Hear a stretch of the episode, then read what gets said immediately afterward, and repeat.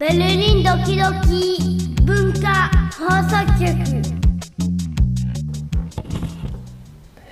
えー、聞こえますでしょうか？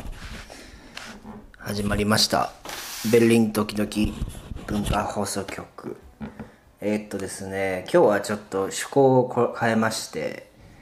えー、僕とみて一人でお届けしようかなと思っている次第なんですけれどもって言いますのもなんかもうこの3ヶ月4ヶ月こうポッドキャストを続けていつの間にかエピソードが20回たまりましてで今回の僕のソロ回と大志さんのソロ回やるとこうドラマで言ったら毎週公開してるので2クール分がねこうえー、終わるっていうところでちょっと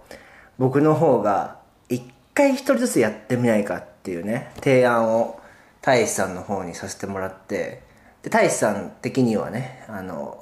トミーが思春期になったとか あの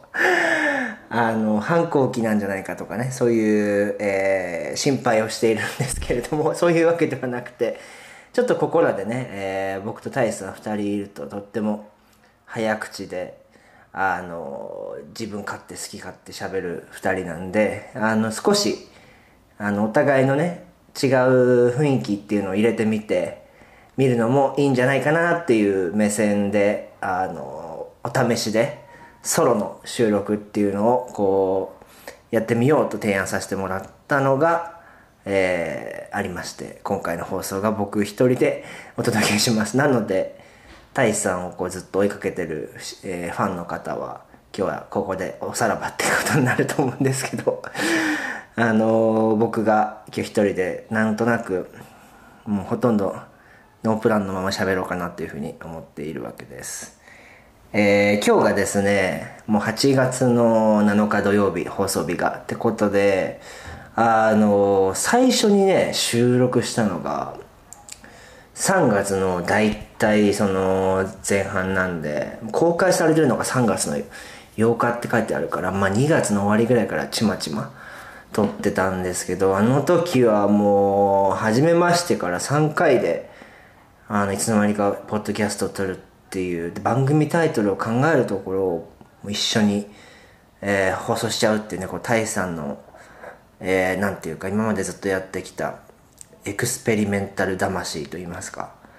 実験精神っていうのにあやかって 僕もあのやってみてるんですけどそこからあの時期はもうずっとロックダウンだったんでね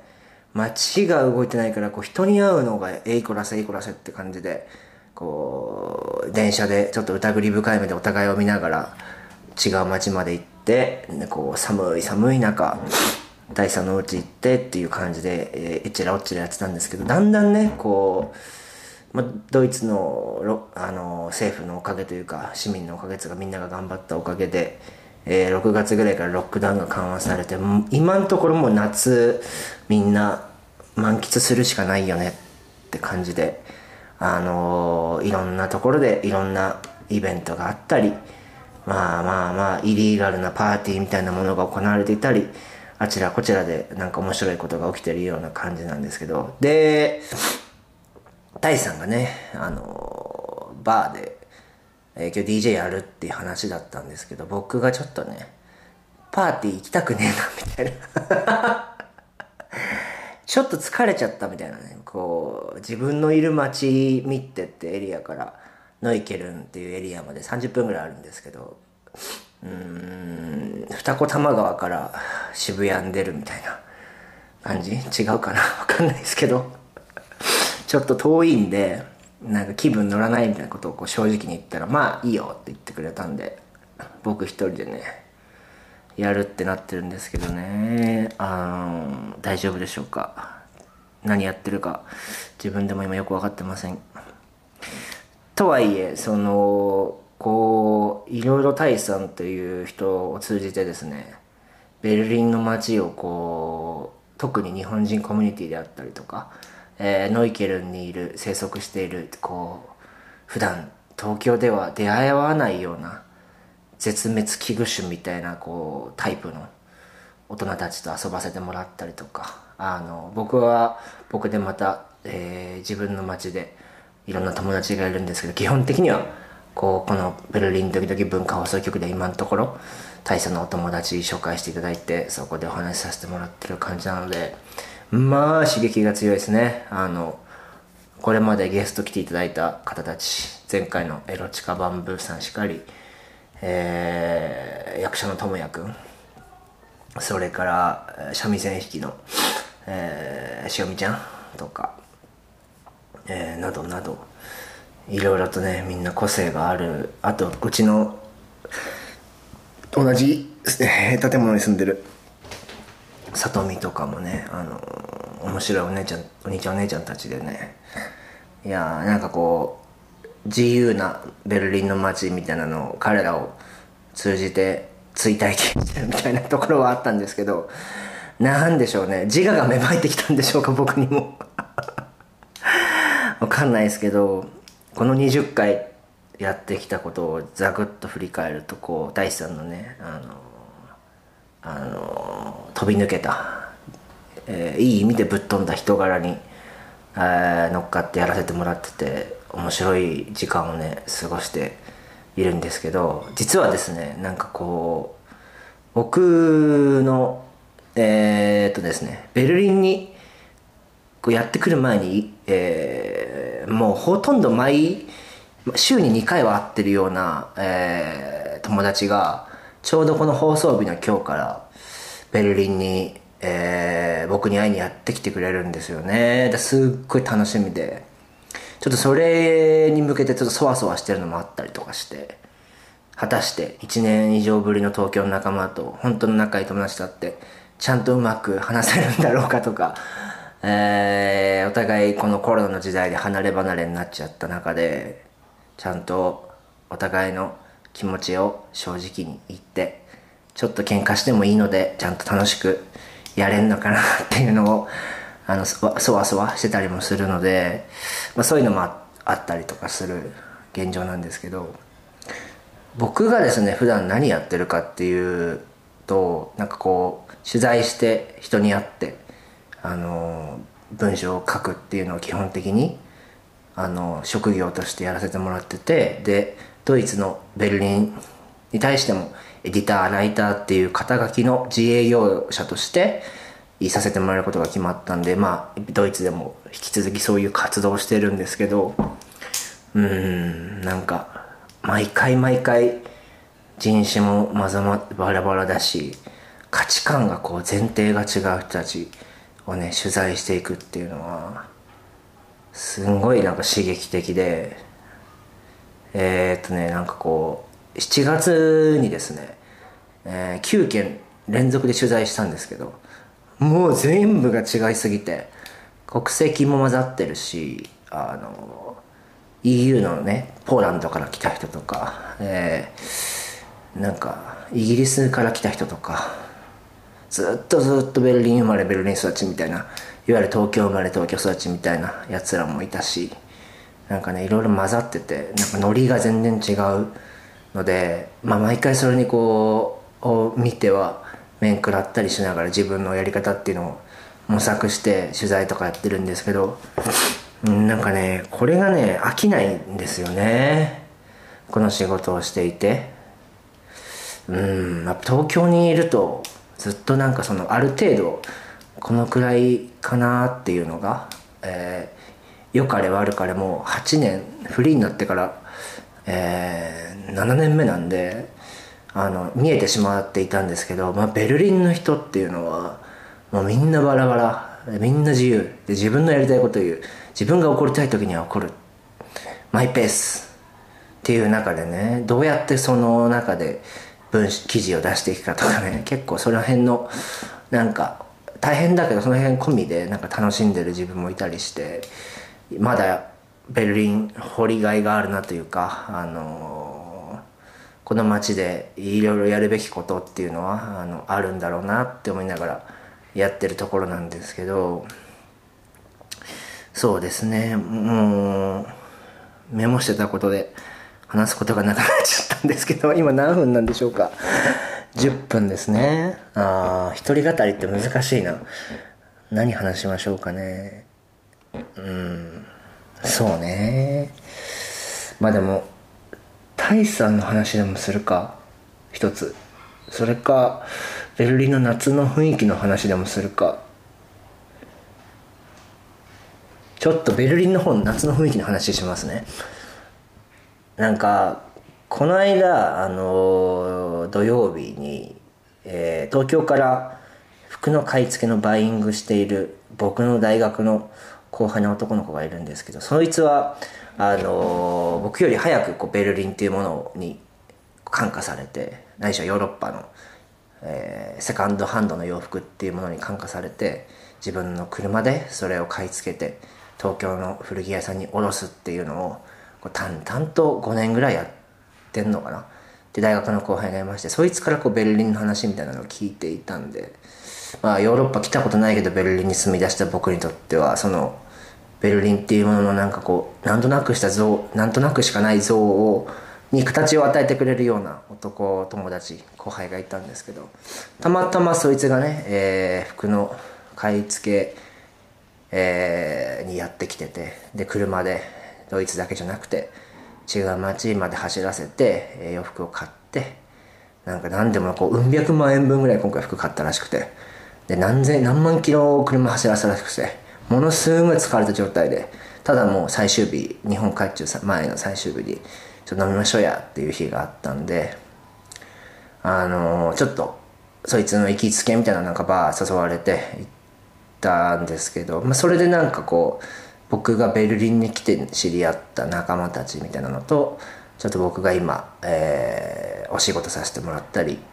少しなんかこう素敵な感じだなって思う友達みたいなのをこうギュッとこう一堂に返してみたんですけどちょっとぐちゃぐちゃってなっちゃったっていう夜があったんですけど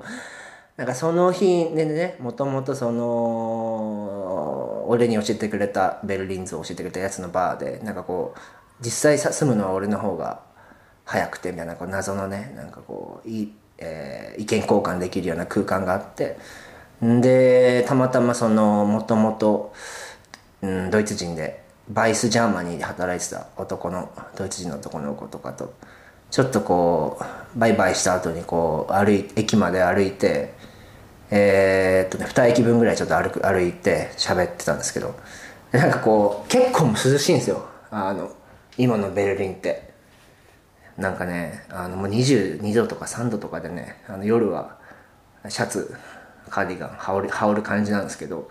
とかいう感じでちょっと涼しい風がパーッと吹いてて11時半ぐらいに歩いてたらなんかもう もうすぐ夏が終わっちゃいそうだねみたいなことをポロって僕が言ったら 歩いてたんですけど立ち止まって僕の方を見てそれだけは今言うのやめてみたいな言ってきて爆笑しちゃったんですけど ドイツ人っていうかこうベルリンに住んでる人は今この瞬間しかないし夏が終わってから夏が終わったことはいくらでも頭の中で考えられるんだから今それお願いだからその話はやめてってこうマジレスされてこう爆笑しちゃったんですけどひ膝膝抱えて笑ったんですけど腹抱えて笑ったんですけど 膝から崩れ落ちたんですけど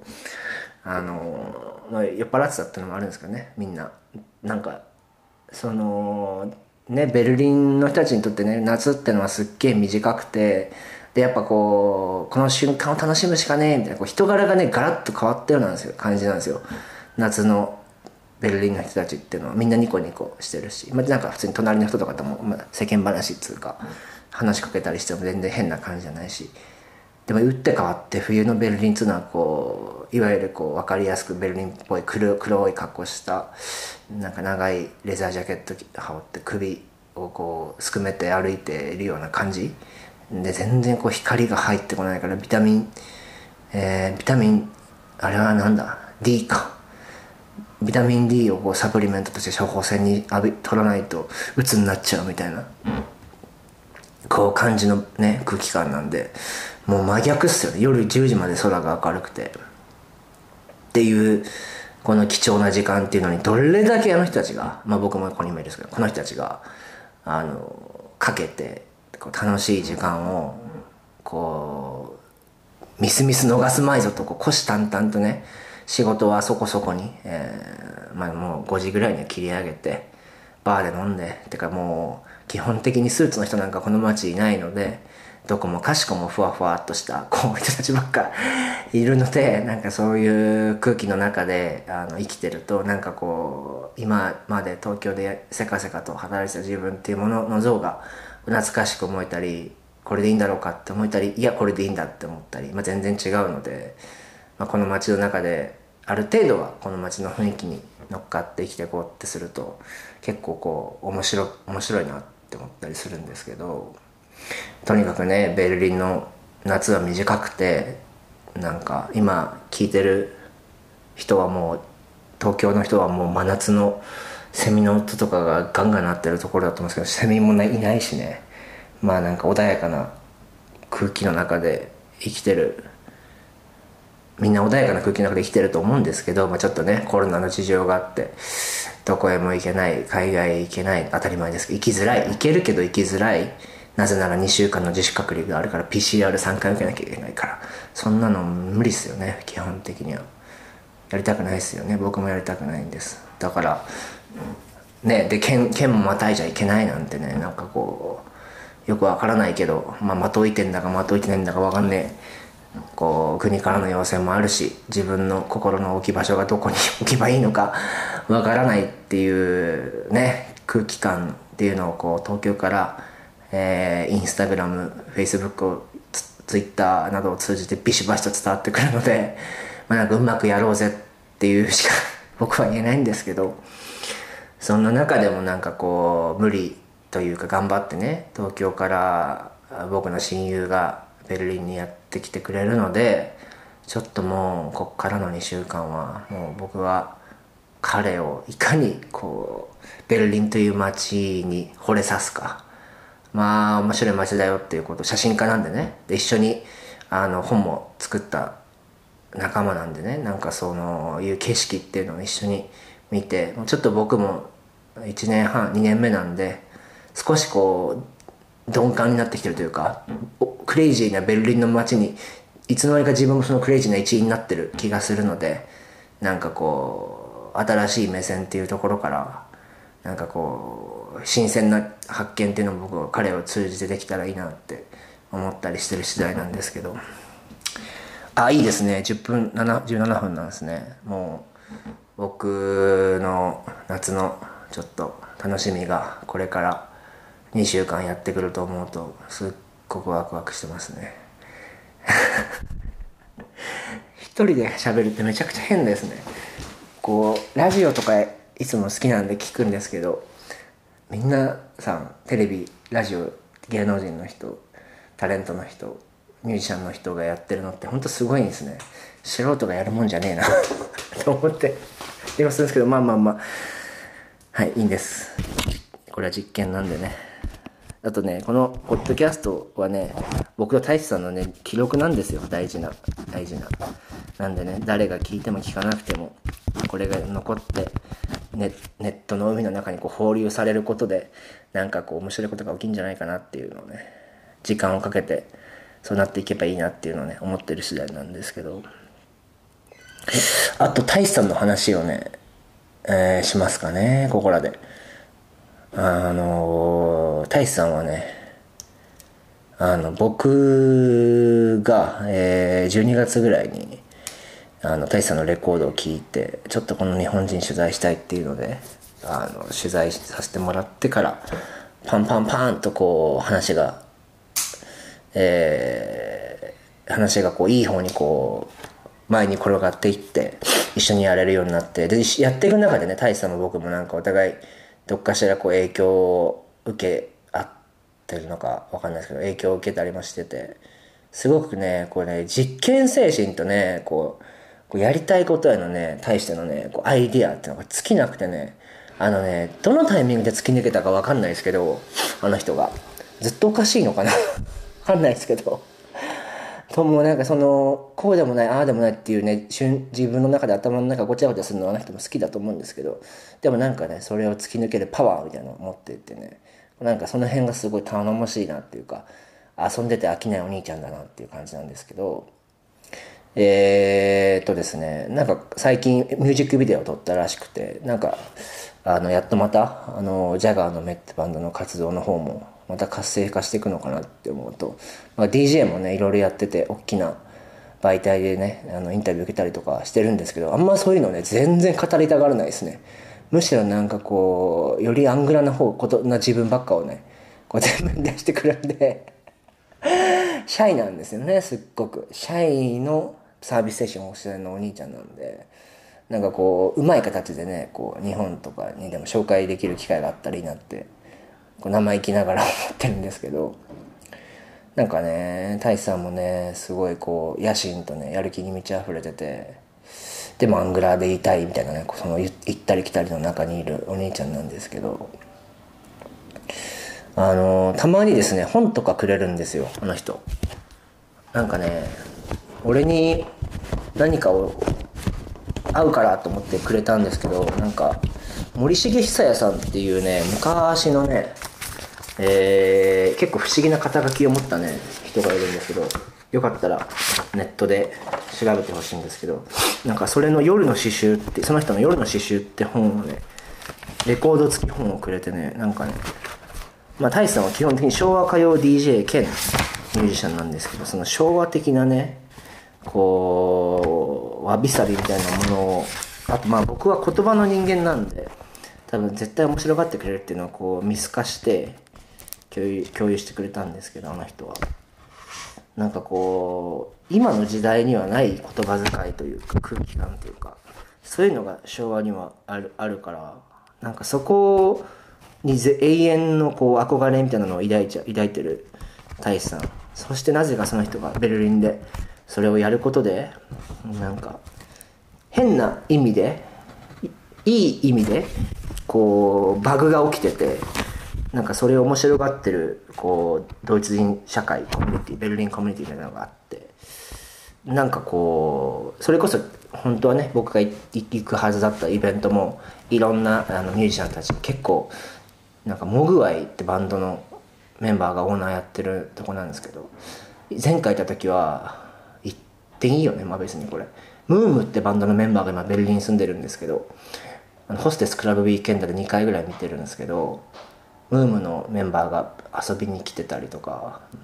なんかね面白い場所があるんですけど、まあ、その中で大志さんも結構有名人で「あの大使!」みたいななっててで、うん、日本にこう日本に住んでたことあるなんかこう女の子とかが DJ やっててであのジュリー沢田研二のジュリーの曲を流してたりとかしてベルリンのバーの中でいきなりジュリーが流れてるとかね。結構そういうことが起きてるんですよね意外と。あとねあのやっぱシティ・ポップ流行ってるから。街歩いてたらいきなりハッピーエンドが流れてて何これと思って入ったりとかすると。これいいよねってこう店員さんに言われたりとか、まあ、なんかそういう意味で結構そのいいものに対してというか好きなものに対してものすごくフラットな人たちが多いんで面白いと思ったらそれに対して。なんかそういうことが街の中で起きててベルリンの中でなんか調べたところ日本人って4500人ぐらいしかいないらしいんですけどでもなんか確実になんか先輩たちがやってきたことが街の中に息づいてるのかなっていう気もしないでもない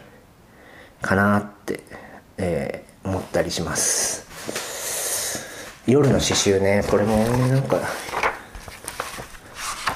なんか読むやつ。あなんか読んでもいいかなって思ったんですけど朗読してもいいかなって思ったんですけどこれといってなんか今しっくりくるものが特に見当たらなかったんでやめます。なんですかね。えー、大体ねこういう感じの特に予定もなく始めたポッドキャストがねいつの間にか20回続いて、えー、僕ね一応10月から、えー、実質9月からなんですけど2週間隔離があるんで10月から東京にしばらく3ヶ月ぐらい4ヶ月ぐらいそこは定かではないんですけど戻るのでまあなんかそう戻ってもこういうベルリンとのつながりっていうのをねしっかり残しておきたいっていうのもあってあの大志さんがねあのここからベルリンの街でさらなる飛躍を遂げるのか僕ももうちょっとベルリンの中で面白いことをやれるのかどうなのかっていうのをね皆さんあのこう期待していていただけると嬉しいです。このポッドキャストも意外と聞いてくれてる人がいるみたいなんで間もなくなんか再生回数が1000人1000回超えるんで1回 ,1 回の放送で40人ぐらい聞いてくれてるみたいですね。すごいですねこんな素人のおしゃべりを聞く40人の皆さんは。だいぶ変わってますね。いいはい。褒めてますよ。えー、もう僕のおしゃべりはここに来て限界を迎えてしまいました。今ウェイゲーのリビングで喋ってるんですけどそろそろこのリビングの部屋にも同居人がね入ってきそうな気もするのでちょっとここら辺でお開きにしてみようかなと思います。はいいかがでしたでしょうか？いつもの賑やかなおしゃべりとは別の話でした。えー、また次は、えー、大志さんがねソロでやってくれるみたいなんですけどまあ全然違うでしょうね。大志さんのやりたいことをその次の放送では聞かせてくれると思うんでそれも楽しみにしてみたいと思います。ベルリンの夏は短いので僕は写真家の友達としっかりと遊び尽くしてでまたそれを自分たちのものづくりの糧にしていけたらいいなと思ってる次第です。彼を大志さんに今日ね紹介できたらいいな。声ちっちゃいやつだけど。それでは皆さんおやすみなさい。ありがとうございました。さようなら